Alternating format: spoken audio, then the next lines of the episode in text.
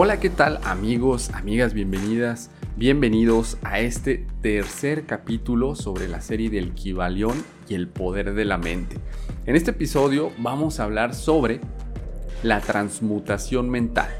Y dice así, la mente, así como todos los metales y demás elementos, pueden ser transmutados de estado en estado, de grado en grado, de condición en condición, de polo a polo, de vibración en vibración.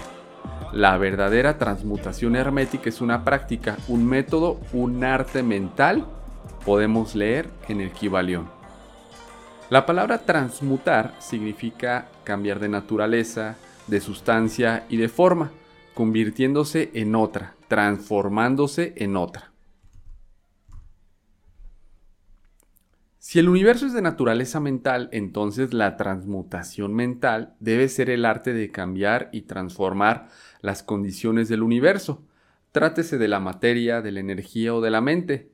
Es entonces el maestro, el dirigente y el controlador de las condiciones materiales, así como de las operaciones llamadas mentales. Es muy cierto que nadie, excepto los alquimistas mentales más avanzados, que han alcanzado el grado de poder necesario para dominar las condiciones físicas más densas, tales como los elementos de la naturaleza, la producción o cesación de las tempestades, la producción o cesación de terremotos u otros fenómenos físicos de cualquier clase.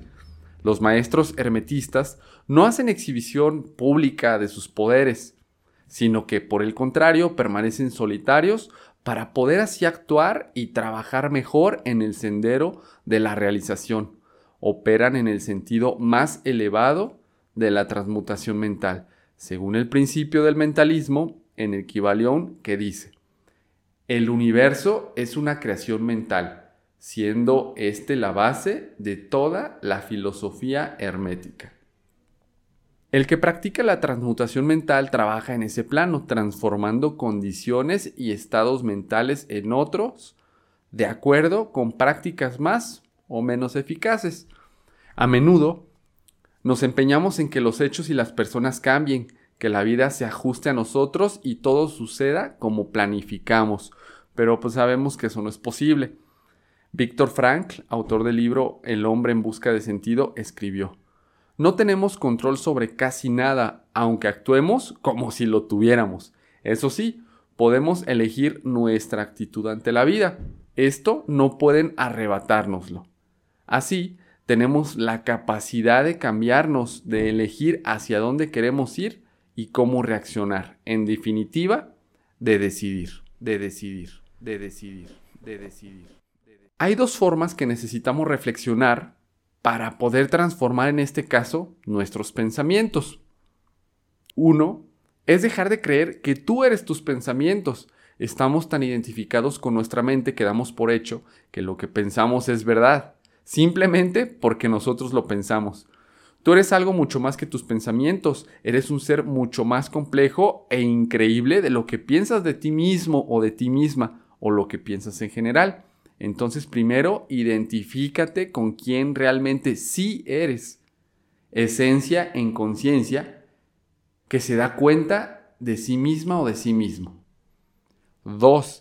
Entiende cómo funciona tu mente. Tu mente es increíble y está diseñada para darle forma, figura y color al mundo que experimentas. Sin embargo, esta mente a veces puede estar equivocada. Cuando tú tienes una creencia en tu mente, ella, con su percepción y atención, hace todo lo posible por demostrarte que tu creencia es verdad, aunque no lo sea.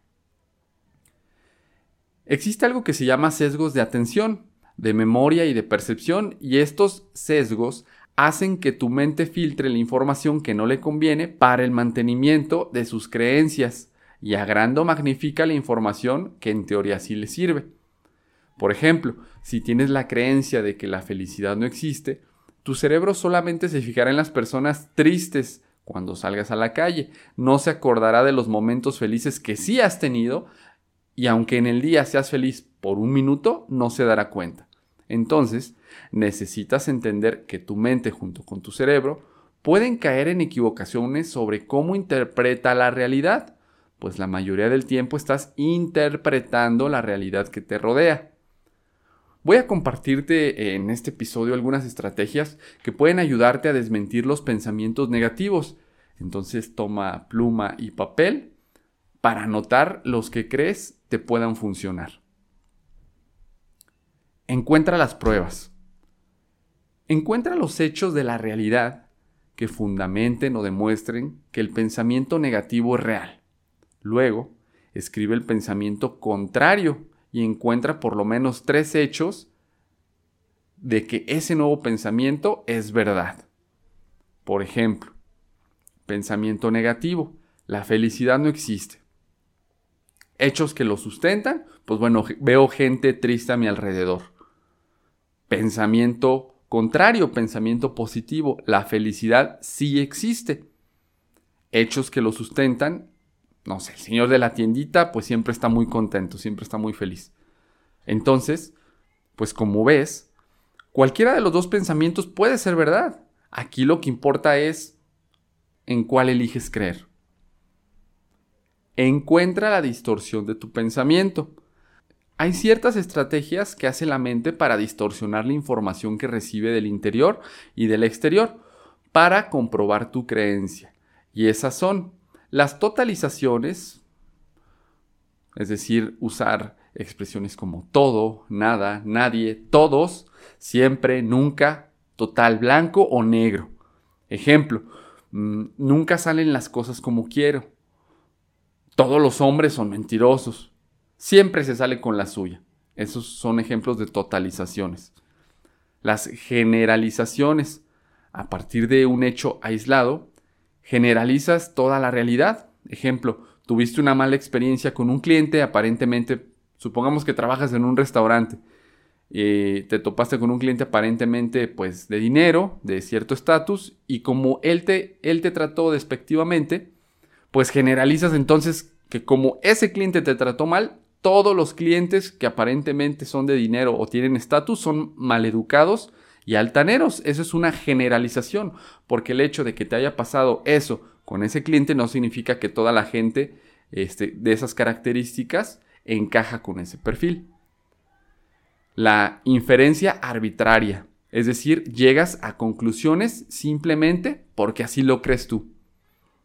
Adivinación del futuro, estar seguro de lo que va a pasar después. Lectura del pensamiento, estar seguro de lo que otros piensan de ti. Tomarlo personal, creer que las acciones de las o los demás giran alrededor de ti. Culpar o inculparse, lo contrario a tomar la responsabilidad. Magnificación y minimización, es decir, desproporcionar los hechos de la realidad. Por ejemplo, tu pareja te trata mal, no te respeta, pero pues no sé, tú justificas sus actos y minimizas la agresión, puede ser un ejemplo. Razonamiento emocional. A partir de algo que sientes, concluyes que así es la realidad, nada más porque lo estás sintiendo. Deberías. Pensar en términos de debo de, deberías de o no debería de. Etiquetas. Dar por hecho una característica de una persona en base a sus acciones. Descartar lo positivo, enfocarte solamente en lo que te sale mal. La tarea ahora es anotar los pensamientos que vienen con regularidad a tu mente y darte cuenta si encajan con alguna de estas eh, distorsiones de la realidad en base a lo que tú crees, a lo que piensas, a lo que sientes si es que estás magnificando, minimizando, no sé, tomándote las cosas personal, generalizando, cualquiera de las que ya vimos. Descubre si tienes alguna distorsión. Esto por sí mismo te ayudará a clarificar la realidad en tu mente y empezar a pensar más positivamente. Otra estrategia puede ser relativizar tus pensamientos. Mientras más rígidos, absolutistas o extremos sean tus pensamientos, más probable es que estés en un error. Entonces, cada vez que te encuentres aseverando un pensamiento, dándolo por hecho, nada más porque así lo sientes o porque así te lo enseñaron, activa tu cuestionamiento y pregúntate de nuevo con tu mente lógica, qué tan verdad es ese pensamiento y cómo lo puedes relativizar, cómo puedes ver eso que estás pensando en perspectiva, esa realidad. Invierte el proceso de creación. Ya lo dice el autor Neil Walsh en su libro Conversaciones con Dios que para cambiar un pensamiento negativo o pensamientos positivos hay que invertir el proceso de creación de nuestra realidad. El proceso normal de creación es pensamiento, palabra y acción. O sea, primero, qué mal me siento. Luego, lo digo. Hoy no voy a salir porque me siento muy mal. Y después, pues tengo que actuar realmente como si me sintiera mal. Obviamente muchas veces esto es inconsciente, no es que suceda tal cual lo estamos describiendo, pero llevamos ese orden. Invertir este proceso significa que pienses en las acciones contrarias a ese pensamiento. Si te sintieras bien, ¿qué harías? Y entonces, pues te fuerzas a salir mientras que dices, hoy me siento bien, y lo repites, y lo repites hasta que tu pensamiento se genere y realmente te lo puedas creer y te estés sintiendo bien. Conviértete en científico filósofo.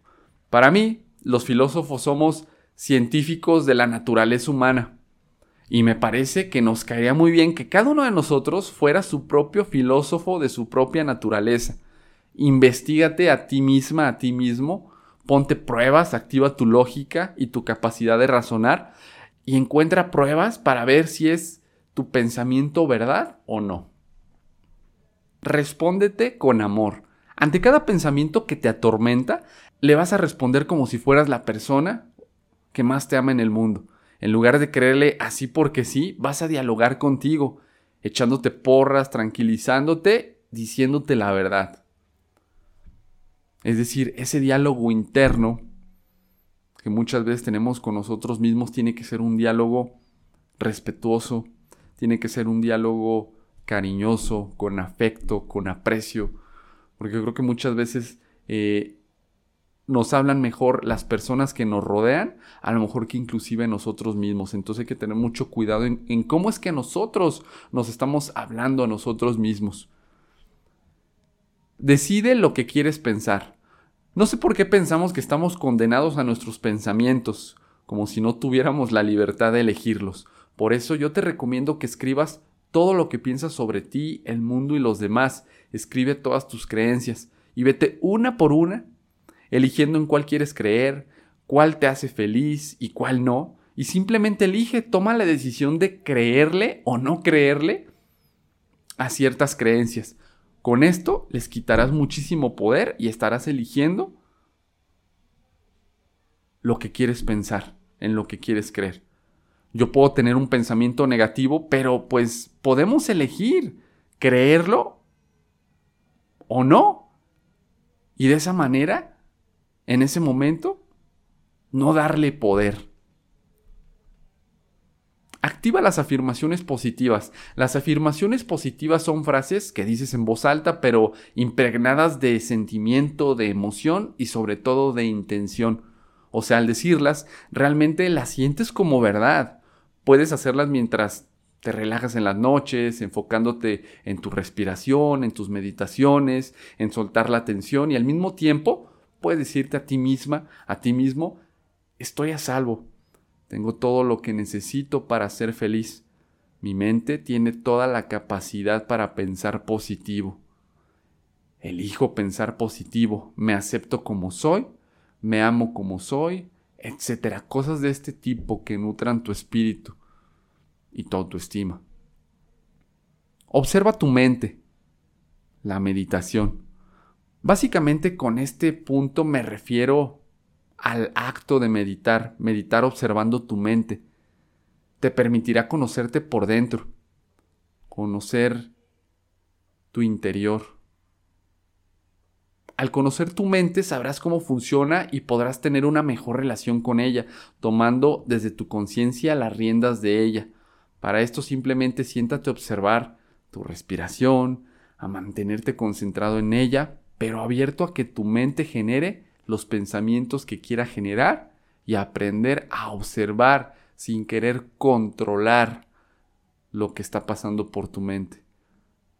Tú vas a observar todo ese movimiento como si estuvieras viendo una carretera pasar frente a ti, donde los coches aparecen, pasan y se van.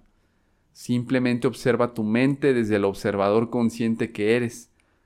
Empieza haciendo esto por 5 minutos al día, por 2 minutos al día y verás que poco a poco tendrás más conciencia de cómo funciona tu mente.